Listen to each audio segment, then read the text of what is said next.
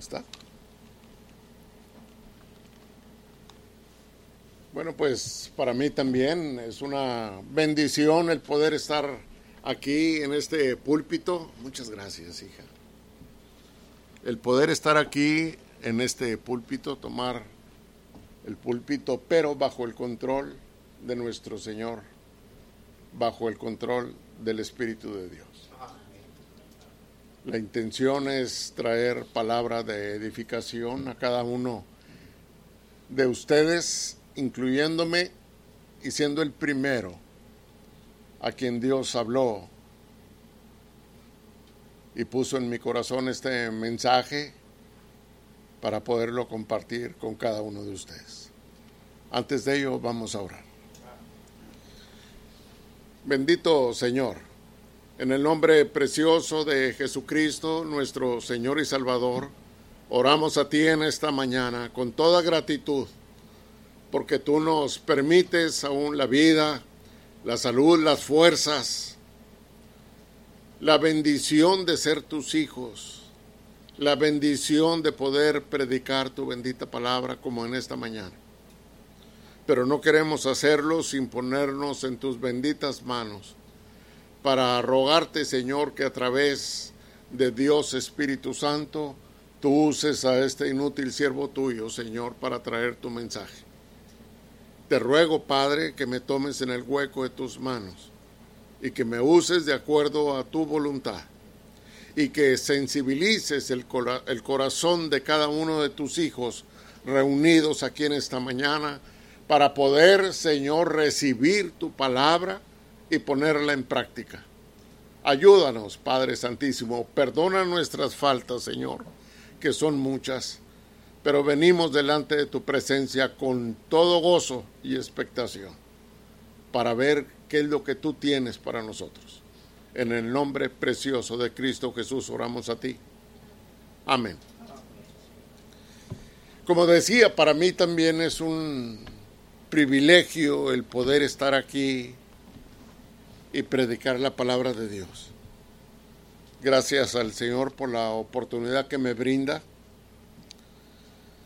de poder ver lo que dice la palabra de Dios en cuanto a todo lo que estamos viendo y escuchando en la actualidad en el mundo. Quizás sea un tema trillado para usted, pero yo oré mucho a Dios a partir, bueno, siempre, pero a partir de cuando recibí la invitación para venir a predicar. Y yo le decía al Señor, Señor, guíame, dame luz, porque no quiero predicar lo que yo quiero. Yo quiero predicar lo que tú quieres que tu pueblo escuche. Pero yo necesito ser guiado por ti. Y aunque yo trataba de encontrar otro tema, el Señor me llevaba a esto.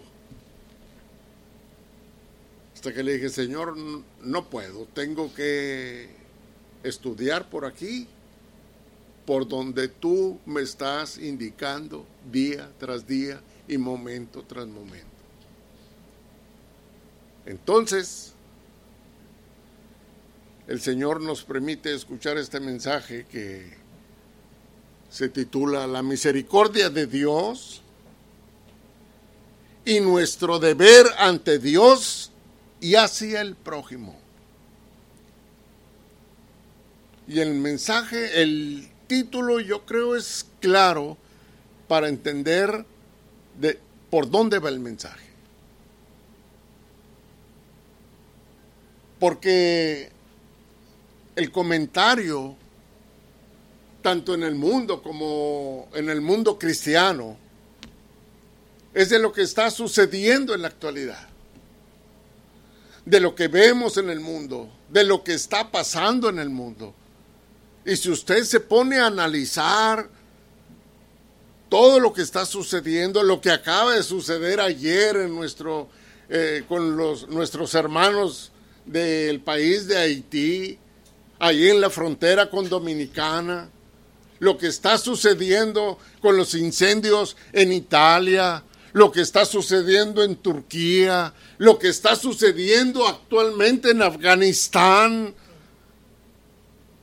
lo que está sucediendo aquí mismo en este país que vivimos en Estados Unidos, lo que está sucediendo en nuestro país de procedencia, que es México. Y es el comentario entre muchos o entre todos. Usted ve a través de la televisión cómo nos están atacando y guerreando con todos estos temas de actualidad, donde todos estos movimientos que han iniciado y que han tomado fuerza porque a muchos les interesa que tomen fuerza. Lo que vemos en la televisión, todos esos colores que donde quiera los podemos ver. Usted puede ver cómo el matrimonio ahora no es muy importante para los jóvenes de la actualidad. Y si se da el matrimonio, se da entre parejas del mismo sexo. Podemos ver cómo está el mundo en la trata de blancas. Podemos ver cómo está el mundo en la pornografía. Podemos ver cómo está el mundo en la pornografía infantil. Podemos ver tantas cosas y esos son temas. La pregunta es, ¿Qué estamos haciendo los cristianos? ¿Qué hacemos los cristianos?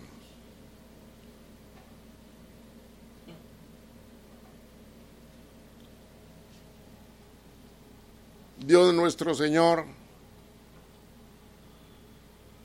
siempre ha tenido misericordia de nosotros.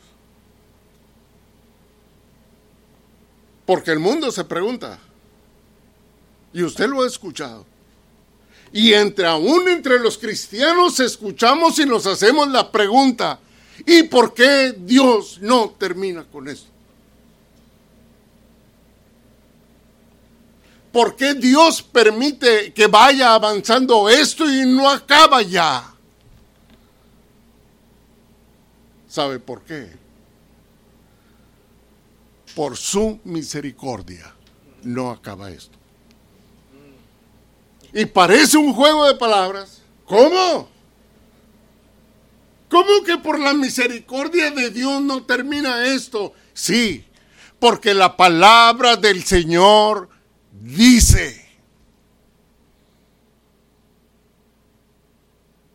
que lo que quiere el Señor es que todo mundo doble su rodilla y lo proclamemos a Él como Señor y Salvador.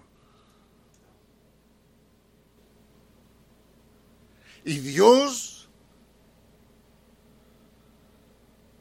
nos brinda la oportunidad porque si Cristo viene hoy, ¿cuántos se irán al infierno?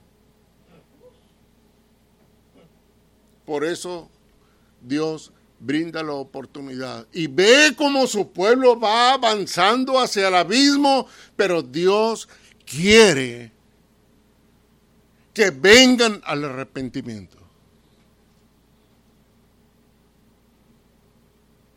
Pero ¿y si nosotros no les hablamos?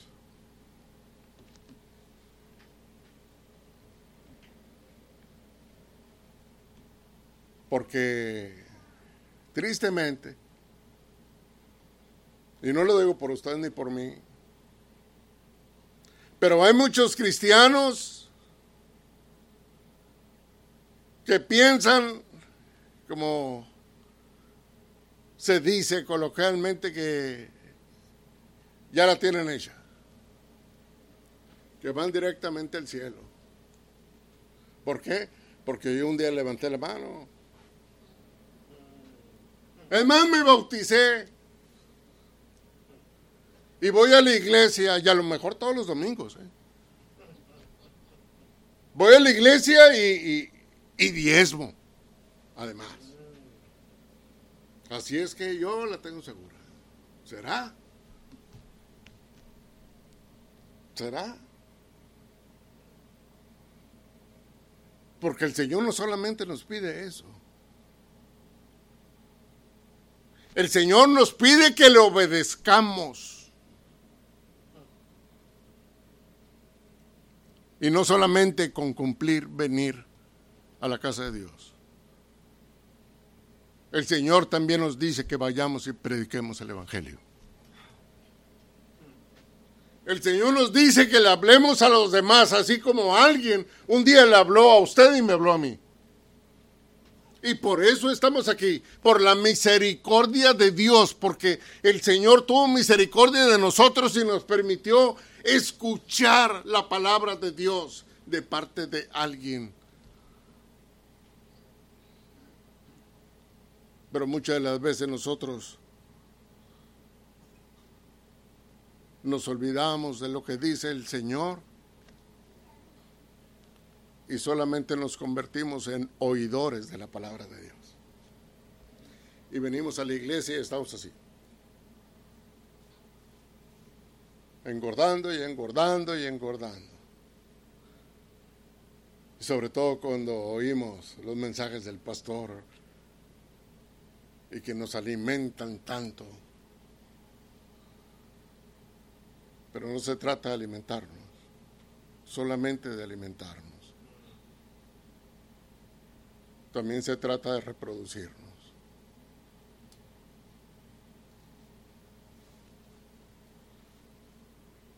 Pero para reproducirnos, las ovejas, las ovejas tienen que hacer su labor.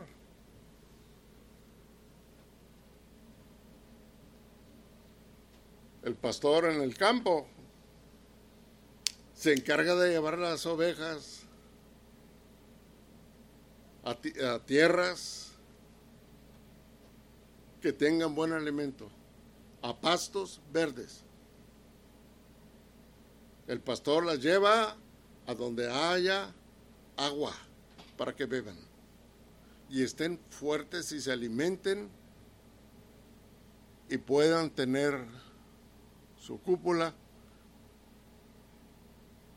su relación y crezca el rebaño. En la iglesia el pastor también nos alimenta de la palabra del Señor. Pero así como el pastorcillo de esas ovejas quiere que el rebaño aumente, el pastor también quiere, no para satisfacción de él, sino para ver que más almas vienen al arrepentimiento. Y almas que le quieren servir al Señor como cantábamos. Porque hay que servir al Señor.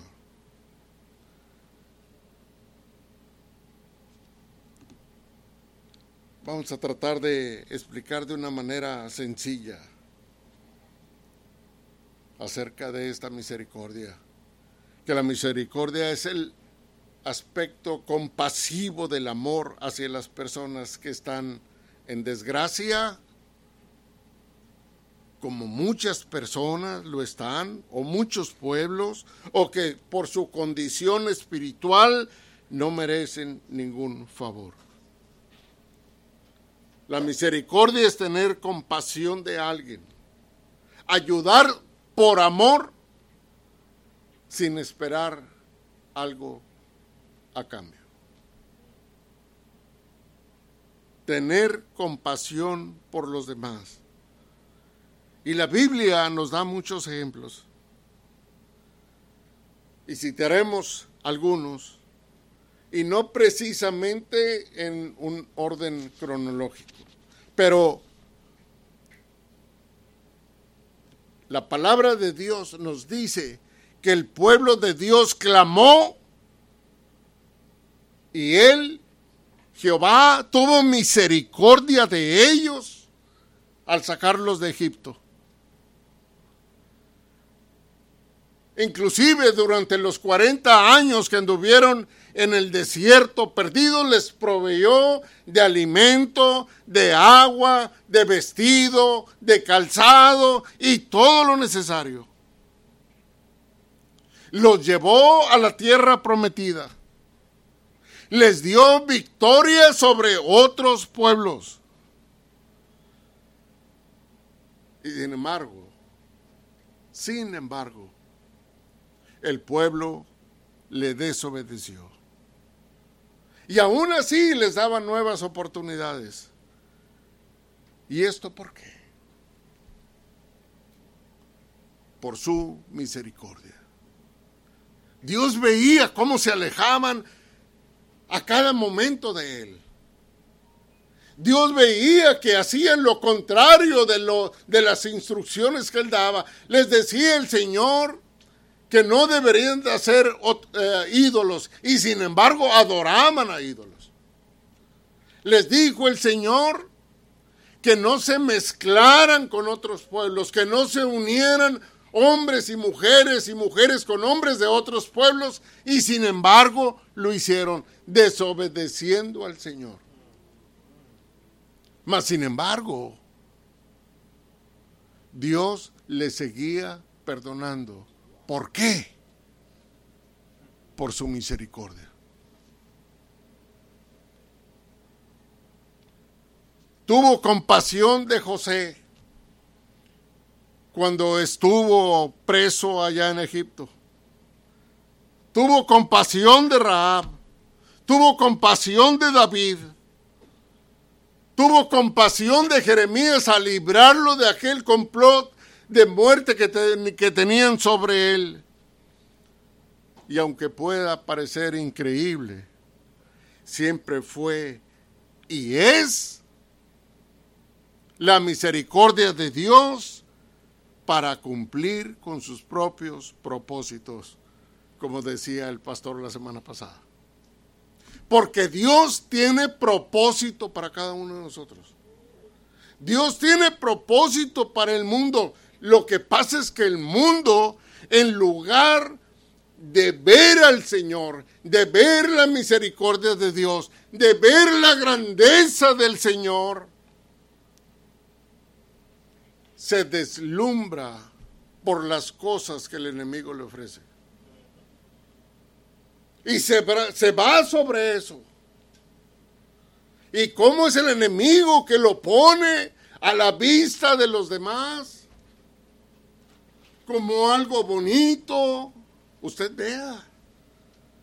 Usted vea los anuncios de en, los negocios donde venden licor, donde venden cerveza con anuncios, anuncios luminosos, muy brillantes. Vea usted cómo le aparece Las Vegas y todos los anuncios de ello, invitando a la gente y para allá va la gente. Y no vayamos tan lejos. En las mismas iglesias, tristemente.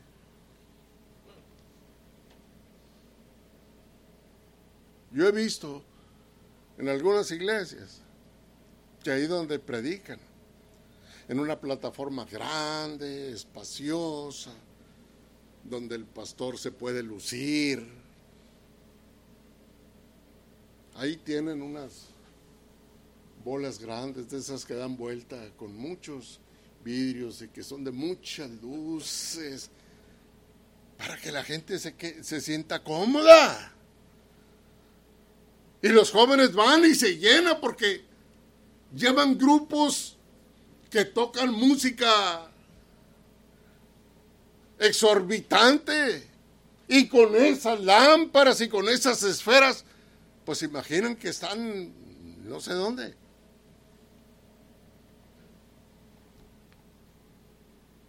El enemigo ha ganado terreno dentro de las mismas iglesias. Y usted las ve llenas de gente pero muchas de las veces no de gente arrepentida y que sigue a Dios. Y usted ve tristemente a congregaciones donde se predica la palabra de Dios, donde se predica la sana doctrina. No, eso no quieren escuchar. No, es que el pastor predica muy duro, ¿eh? es que el pastor es directo, es que el pastor, el pastor, el pastor solamente es un vocero de lo que dice la palabra de Dios. El pastor solamente es un instrumento del Señor, es un siervo de Dios. Que para cuando usted escucha la voz del pastor, el pastor ya escuchó la voz de Dios primero que usted. Y desgraciadamente, así están las cosas. ¿Y por qué no se acaba todo esto? ¿Que Dios no tiene poder para acabar con todo esto? Desde luego que sí. Y en un tris lo puede hacer, pero Dios tiene misericordia de nosotros. Dios quiere que nosotros nos volvamos a Él. Que veamos su rostro. Dice la palabra del Señor. Dice la palabra de Dios allá mismo en segunda, en segundo, perdón, segundo libro de Crónicas, en el capítulo 7, dice la palabra de Dios. 7, versículo 11 y hasta el, si leemos hasta el 22, dice la palabra de Dios. Terminó pues Salomón la casa de Jehová y la casa del rey y todo lo que Salomón se propuso hacer en la casa de Jehová y en su propia casa fue prosperado. Y apareció Jehová a Salomón de noche y le dijo, yo he oído tu oración y he elegido para mí este lugar por casa de sacrificio. Si yo cerrare los cielos para que no haya lluvia, y si mandare a la langosta que consuma la tierra, o si enviare pestilencia a mi pueblo, si se humillare mi pueblo, sobre el cual mi nombre es invocado, y oraren, y buscaren mi rostro, y se convirtieren de sus malos caminos, entonces yo oiré desde los cielos, y perdonaré sus pecados, y sanaré su tierra. Escuche, ahorita, ahorita proseguimos. Lo que dice la palabra de Dios Salomón ha orado en este templo que ha sido dedicado. Y el Señor le dice, yo he escuchado tu oración. Yo sé lo que tú deseas para el pueblo. Pero mira, yo te digo esto. Si yo cerrara el cielo y no hubiera lluvia, y enviaré pestilencia. Piense usted en lo que está pasando. Si yo no enviaré lluvia, ¿qué es lo que está pasando en muchos países? En Estados Unidos, en México, en Grecia, en Italia, en Turquía, en todos ellos donde hay tantos incendios que no los puede apagar. ¿Qué es lo que se necesita? Para apagar esos incendios? Agua. Y sin embargo no hay. Se necesita lluvia. Y sin embargo no hay. Dice el Señor, si yo enviare pestilencia, ¿qué está pasando en el mundo con todo esto?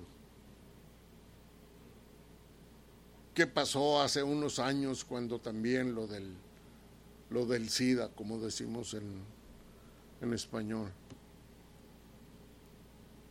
¿Qué ha pasado? ¿Qué está pasando en la actualidad con esta, según nueva variante que nos dejan saber, que según nos dejan saber las autoridades?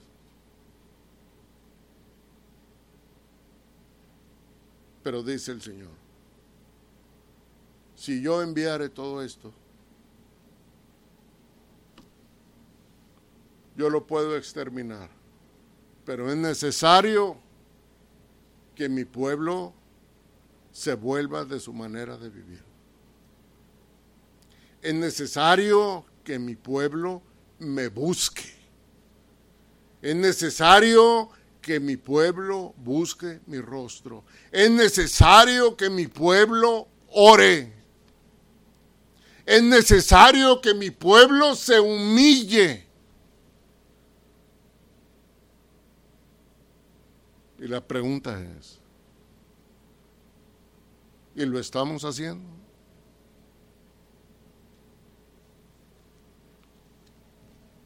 ¿Realmente buscamos el rostro de Dios? ¿Realmente oramos por todo lo que está pasando? ¿Realmente oramos por todo lo que estamos viendo y escuchando que sucede? Bueno, lo que pasa es de que, pues a mí no, no me ha llegado ni a ninguno de mi familia y decimos, gracias a Dios, sí, gracias a Dios, pero al prójimo, pero al vecino, pero a los hermanos de Haití. ¿Y qué estamos haciendo? Luego piden ayudas, centros de acopio donde puede ir uno a depositar algo. Y muchas de las veces hacemos caso omiso, oídos sordos. Porque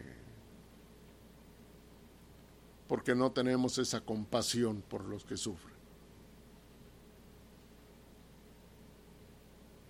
Muchas de las veces nos duele desprendernos de las cosas. Muchas de las veces nos duele meternos las manos a la bolsa. Como si en la bolsa hubiera arañas o tarántulas o algo que nos vaya a picar. ¿Por qué?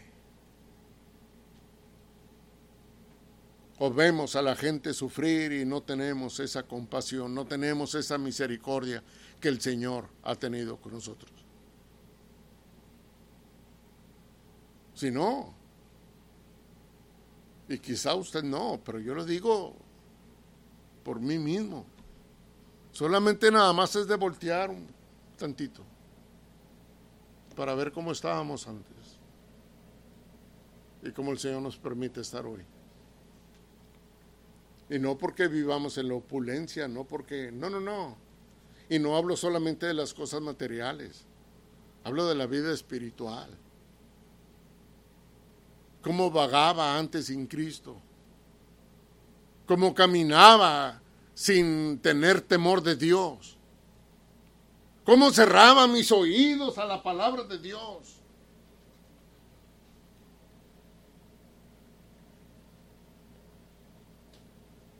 Yo aún recuerdo cuando aquellos vecinos nuestros, cristianos, nos querían hablar de la palabra de Dios y nos hablaban de la palabra de Dios, pero nos querían hablar de la palabra de Dios y me decían, oye Gilberto, quisiera compartirte, es que no puedo, es que mi trabajo, es que tengo juego en la tarde. Bueno, en la noche, no, en la noche juego en Laredo, Texas. Mañana, no, es que mañana, el viernes, ándale, sí, el viernes, el viernes. Y hacía compromiso con ellos a determinada hora de la tarde y yo recuerdo que pasaba en el carro y decía, no, ahí están todavía. Y le daba otra vuelta la colonia para no llegar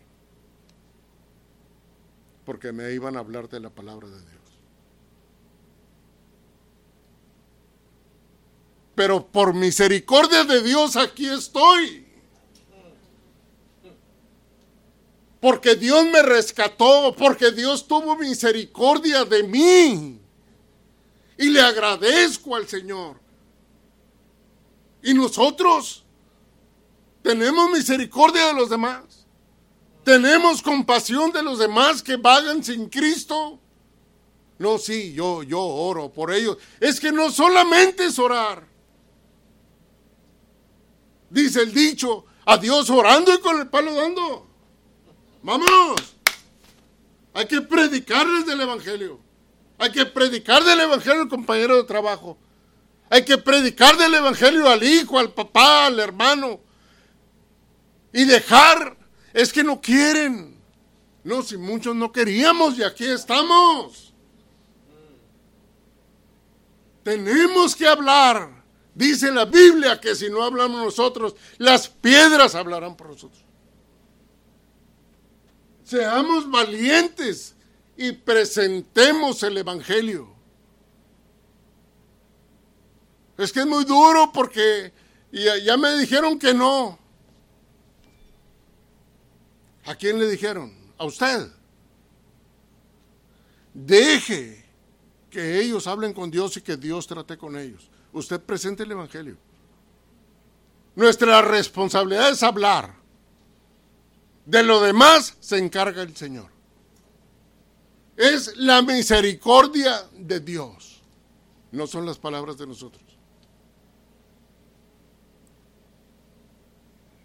El Señor quiere que nosotros actuemos. Y que caminemos con Él como le dijo a Salomón. Le dice a Salomón más adelante, Ahora estarán abiertos mis ojos y atentos mis oídos a la oración en este lugar, porque ahora he elegido y santificado esta casa para que esté en ella mi nombre para siempre, y mis ojos y mi corazón estarán ahí para siempre. Escuche.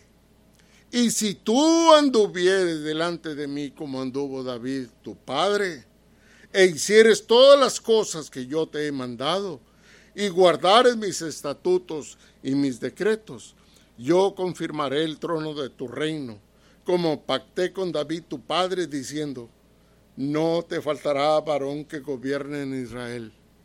Mas si vosotros os volviereis y dejareis mis estatutos y mis mandamientos que he puesto delante de vosotros, y fuereis y sirviereis a dioses ajenos y los adorareis, yo os arrancaré de mi tierra que os he dado.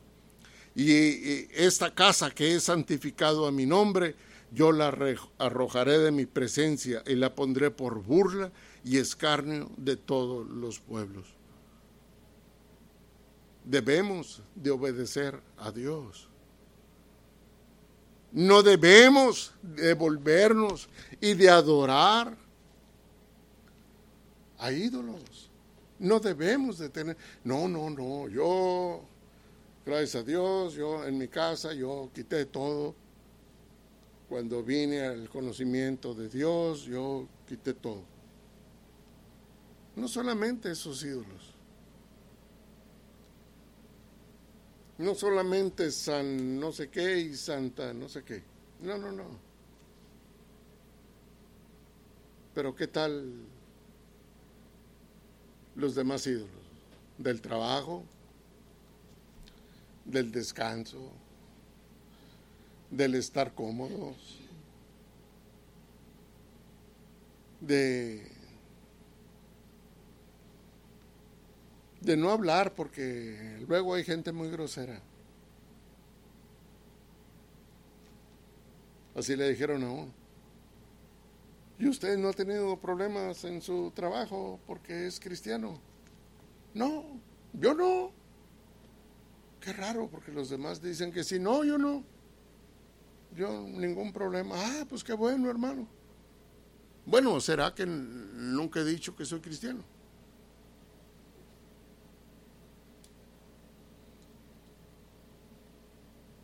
Como aquel hermano que un día me encontré hace muchos años pastor por cierto. Me lo encontré en una tienda. Y él andaba en sus compras para lo que necesitaba para el negocio que tenía. Y yo entré a buscar no sé qué y lo vi y lo vi de lejos. Y a mi modo, al fin del norte de México, le grité desde donde estaba, hermano, Dios le bendiga, ¿cómo está? Pero fuerte. Ya se vino el hermano, ¿cómo está, hermano Gilberto? ¿Cómo le va? Hermano, aquí no me diga hermano, porque nadie sabe, nadie sabe. Este, y como me dan descuento y todo, no quiero que. Imagínese. Imagínese usted. Dice la palabra de Dios que debemos de ser luz en el mundo. ¿Cierto? O como aquel diácono que un día lo vi y estaba volteando para todo. Venimos mi esposa y yo, no miento. Desde luego que no venimos mi esposa y yo caminando. Y le dije, mira, mira, allá está el hermano X. Y estaba el hermano, quién sabe qué se le ofrecerá déjeme ver a ver en qué le puedo ayudar. No, el hermano estaba volteando para todas partes, a ver si nadie lo veía y se metió a una tienda de billetes de lotería a comprar su ristra de billetes. No que dependemos de Dios. La suerte no es para los cristianos. Tenemos un Dios todopoderoso y un Señor rico rico en misericordia.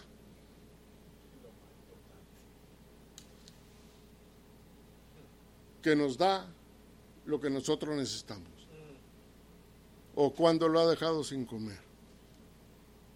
O cuando lo ha dejado sin vestido, mi hermano.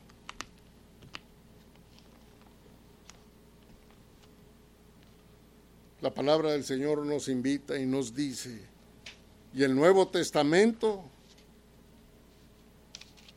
encontramos en el Nuevo Testamento de Jesús, del ministerio de Jesús, que a través de, este, de su ministerio tuvo misericordia de los enfermos, tuvo misericordia de los necesitados, tuvo misericordia de los endemoniados, de los que tenían hambre y de los que andaban perdidos espiritualmente. Vea usted ahí lo que dice en Mateo capítulo 9.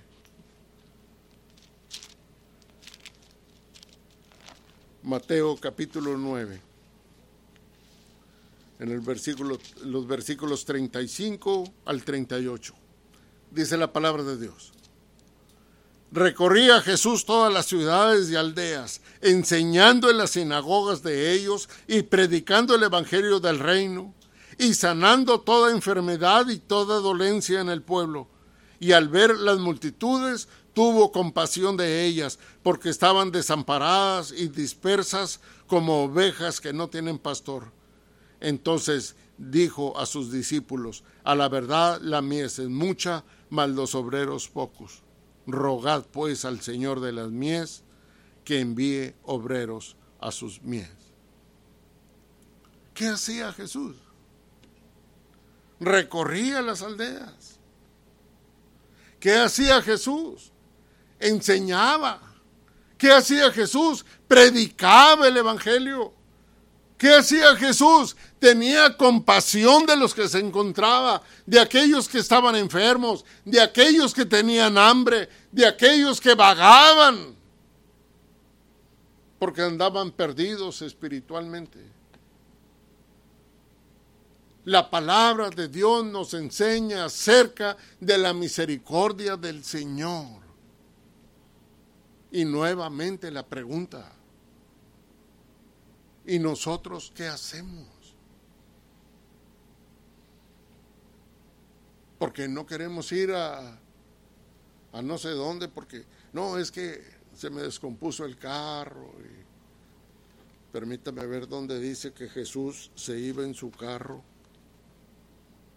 ¿Dónde dice que Jesús tomaba su carro para ir a, recorrer las aldeas? ¡A recorrer las aldeas! ¿Y usted sabe en qué clase de camino? Todo escabroso, con mucha calor o mucho frío en el invierno, arenoso. y caminaba Jesús, él iba a buscar a los perdidos. Así nos corresponde a nosotros, hermano. Donde ande usted, donde ande. Gracias a Dios por los que pueden hablar inglés y español. No solamente a los hispanos, usted predíquele también los güeros necesitan a Cristo. Hábleles y si no vienen aquí porque no entienden el español, que vayan aquí con nuestros hermanos de aquí enseguida. Ahí la predicación es en inglés. Pero hable de la palabra de Dios, por favor. Donde ande, ahí donde va Walmart, ahí con su carrito. Es que es que no sé cómo, cómo entrar. Pues hermano, provóquele ahí, como que llegue con el carrito, ¡pum! Pégale al carrito de, ay, perdón, perdón, es que no te vi, pero eh, no te pasó nada. Inicie la plática y preséntele a Cristo. Tengamos compasión de los demás que vagan sin Cristo.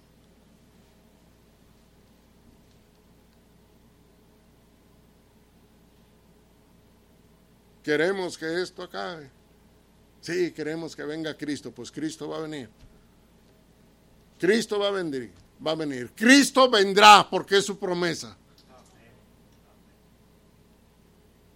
Y Cristo va a venir por su iglesia. Pero muchos que vagan sin Él, ¿a dónde van a ir a dar?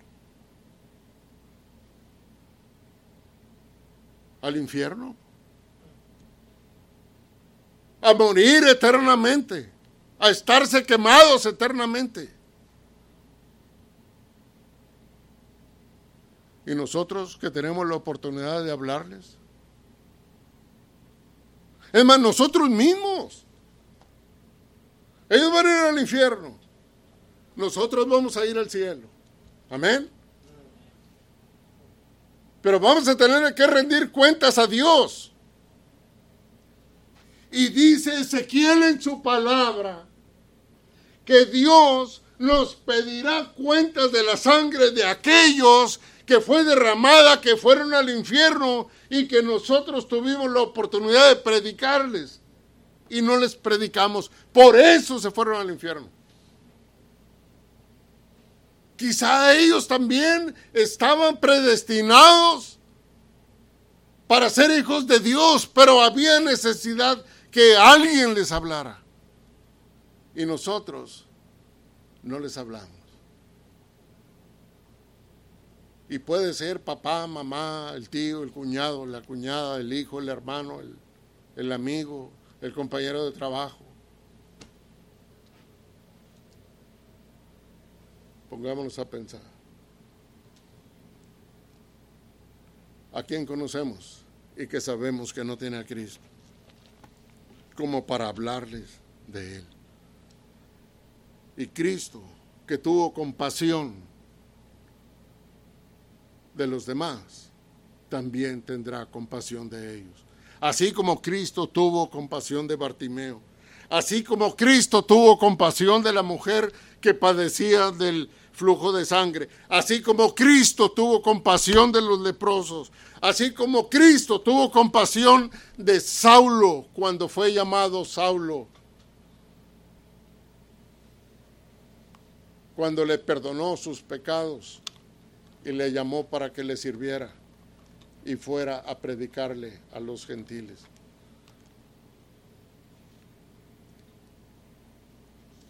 El Señor tuvo compasión de nosotros mismos. Dios tuvo misericordia de nosotros mismos. Mira, mire usted, vaya por favor al libro a los Efesios. Efesios capítulo 2. Efesios capítulo 2. ¿Lo tiene? De los versículos 1 al 6. Mire lo que dice la palabra de Dios. Si no lo encontró, escuche. y Él os dio vida a vosotros cuando estabais muertos en vuestros delitos y pecados, en los cuales anduvisteis en otro tiempo, siguiendo la corriente de este mundo, conforme al príncipe de la potestad del aire, el espíritu que ahora opera en los hijos de desobediencia, entre los cuales también todos nosotros vivimos en otro tiempo en los deseos de nuestra carne, haciendo la voluntad de la carne y de los pensamientos, y éramos por naturaleza hijos de ira, lo mismo que los demás. Pero Dios, que es rico en misericordia, por su gran amor con que nos amó, aun estando nosotros muertos en pecados, nos dio vida juntamente con Cristo. Por gracia sois salvos, y juntamente con Él nos resucitó, y asimismo nos hizo sentar en los lugares celestiales con Cristo Jesús. El Señor, que es rico en misericordia, el Señor también tuvo compasión de nosotros. Cada uno de nosotros podríamos dar testimonio por horas y horas de lo que la misericordia de Dios ha sido derramada en nuestras vidas. Tristemente, así como el pueblo de Israel, nosotros también desobedecemos, porque Dios nos dice en su palabra, misericordia quiero y no sacrificio, dice Oseas en el capítulo 6, versículo 6. Misericordia quiero y no sacrificios. Y muchas de las veces pensamos que solamente eso, como decía al principio, venir a la iglesia, diezmar, ah, el pastor llamó, como, bueno, nosotros o yo tengo la costumbre de llamar a un culto de trabajo, venir a trabajar porque es un culto porque es para Dios, venir a trabajar en su casa, en su templo, para ponerle condiciones, para limpiarlo, para asearlo, para hacer lo que se hizo ayer con los escalones para limpiar la cocina, etcétera. Bueno, pues yo ya fui. Yo voy a la iglesia y yo diezmo y cuando el pastor llama al culto de trabajo yo ahí estoy. Es más, hasta llegué con una bolsita de no sé qué. No, si Dios no quiere solamente eso, mi hermano. Dios quiere que tengamos compasión por los demás. Dios quiere que tengamos compasión por los perdidos. Mire usted, la semana pasada que llegamos un poquito tarde, usted sabe que venimos desde Lensing.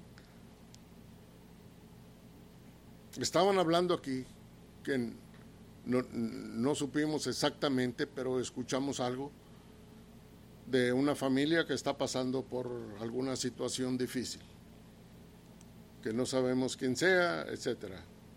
Pero volteamos mi esposa y yo y dijimos, ¿con qué podemos participar? Y le aseguro, y Dios lo sabe, Dios lo sabe. Y no lo digo por ninguna otra cosa.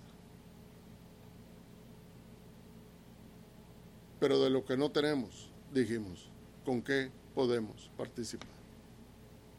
Hay una familia que está en necesidad. Y yo le pregunto a usted, ¿ya se apuntó con el pastor? Ya le dijo, hermano pastor, yo quiero que me apunte ahí porque yo quiero participar con, mire, solamente con este dólar porque no tengo más, hermano. Si nosotros nos vamos a la palabra de Dios, de aquella viuda que dio solamente monedas, ¿y qué le dijo el Señor? ¿Sabes qué? Tú has dado más que todos los demás porque tú diste de lo que no tienes. ¿Por qué nos cuesta participar? Ahora, si lo hacemos, no lo hagamos, eh, Señor, mírame, eh, para que veas que... No, no, no. No, mi hermano. Hacerlo por esa misericordia. Muchas las vemos, vemos, muchas las veces vemos a familias que están pasando por situación difícil y somos fríos. ¿Por qué? o esperamos a que vengan y nos pidan, que vengan y nos digan. Es más, ya una vez le hicimos un favor porque le vamos a hacer otro. O es más, pues a veces que vienen nos piden un favor y decimos, no, mira, lo que pasa es de que estoy pasando, siéntate, siéntate. O sea, para que nos cuenten todo y de ahí nosotros hacer un análisis y saber si les hacemos el favor o no. ¿Sabe qué? Cuando uno pide un favor es porque lo necesita. Usted solamente puede, dígase. La palabra de Dios nos enseña, nos dice que si alguien viene y nos pide prestado, que le demos sin esperar nada a cambio. A ver, bueno, sí, sí te puedo prestar. Yo he conocido cristianos así. Te presto un dólar, pero me regresas dos. ¿Cómo? O mira, estoy en necesidad, en necesidad te vendo esto, mira, valen 10 dólares, pero dame dos. Y usted se los da y toma los lentes. ¿Cómo? No, es que los conseguí en oferta. Un hermano que estaba en necesidad y pues le di los dos y mira, buen negocio. No, mi hermano. Necesita cinco él, dele los cinco. Aquí están los lentes. No, déjalos, mi hermano. Pero, ¿por qué? ¿Por qué no nos mueve la compasión? ¿Por qué en ocasiones escuchamos? Que hay necesidades, que no se tiene. Y sin embargo, hacemos nuestro corazón duro. Oh, lo que pasa es que yo he sufrido mucho. Yo antes no tenía y ahora tengo. Y ahora que tengo, yo no lo voy a desperdiciar, no lo voy a dar. A ver cómo le hace, pues cada quien, como muchas veces se acostumbra. Por eso extrañamos también nuestros pueblos porque nuestros pueblos, usted ahí cruza, al menos así crecimos los que estamos más viejos, que crecía la vecina con un platito, ahí va a llevarle a la vecina un platito de sopa, ¿cierto o no? Y ahora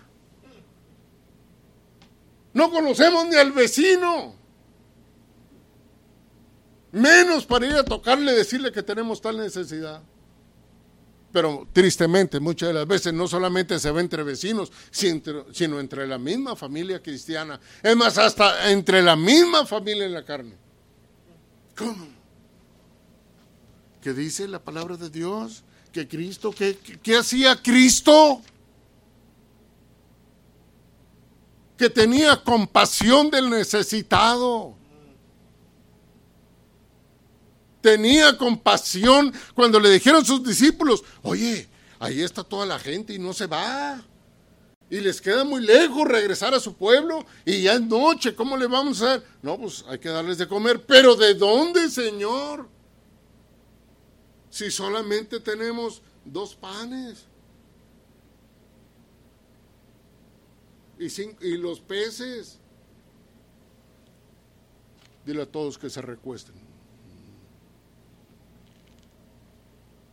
¿Y qué pasó? De lo que tenían para ellos, de aquella canasta, de ahí les repartió Jesús. Y dice que aún hubo sobrante de aquello poco que tenían.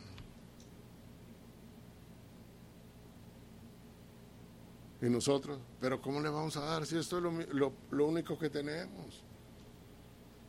Si tenemos esto nos vamos a quedar sin nada. Además hemos batallado tanto para juntar este dinero porque pensamos como para darlo. Y la compasión. ¿Dónde está? Cristo en nuestro corazón? ¿O está Cristo en nuestro corazón? Más bien le pregunto. Porque Cristo es amor, Dios es amor. Y cuando se ama, nosotros nos podemos despojar de lo que se dice la palabra de Dios. Que si te piden recorrer una milla, recorres dos. Que des también la capa. No solamente lo que te pidan. Dale. Cuando te piden un favor, de, sí, mi hermano, cómo no, con todo gusto. Es que fíjate, no, no, no, no tiene necesidad de decirme nada. Si me quieres decir, solamente es para orar. Pero no tiene necesidad de decirme nada. ¿Qué dices que necesitas? Sí, yo lo tengo, yo te lo, yo te lo doy te, lo voy a regresar en cuanto, no, no, hermano, tú sabes, tú sabes. Pero por lo pronto, despréndase. Necesitamos que la gente vea a Cristo en nuestra vida.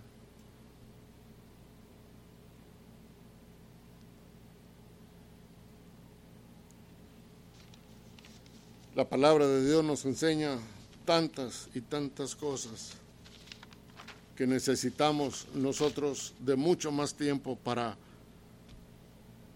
para poder compartir, sobre todo si hablamos de lo de la misericordia.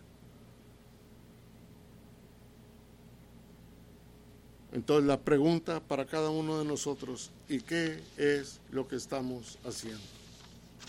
¿Qué es?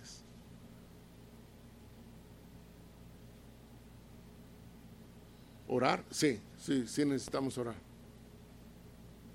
Sí necesitamos orar. Pero también actuar. Dios puede terminar con todo esto que está pasando en el mundo, pero la palabra de Dios nos dice que el Señor no retarda su promesa, según muchos lo tienen por tardanza, sino que es paciente para con nosotros no queriendo que ninguno perezca, sino que todos procedan al arrepentimiento. Tanto los que no tienen a Cristo, como los que tenemos a Cristo y no hemos actuado como cristianos. Que le pidamos perdón a Dios. Que busquemos el rostro de Dios y que le digamos, Perdóname, Señor, porque yo he estado precisamente en esa situación, que he sido frío, que he sido duro, que he sido insensible, aunque te conozco, aunque te tengo en mi corazón, aunque conozco tu palabra, no he actuado como tú me demandas.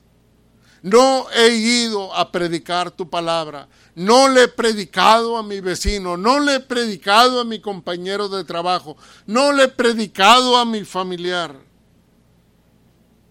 La pregunta es, ¿quiere hacer usted el compromiso con Dios? De realmente poner en práctica lo que dice su santa palabra de poner en práctica la compasión, de tener misericordia de los demás, de poder ir y hablar de la palabra de Dios. Comprométase con el Señor. Dígale a Dios, no solamente quiero ser oidor de tu palabra, sino quiero ser hacedor de ella y darle gracias a Dios por la, por la misericordia que tiene para con nosotros. Las misericordias de Dios, dice su palabra, que son nuevas cada mañana y usted y yo lo podemos asegurar porque lo confirmamos todos los días. Hay un canto que seguramente usted recuerda, que no lo voy a cantar.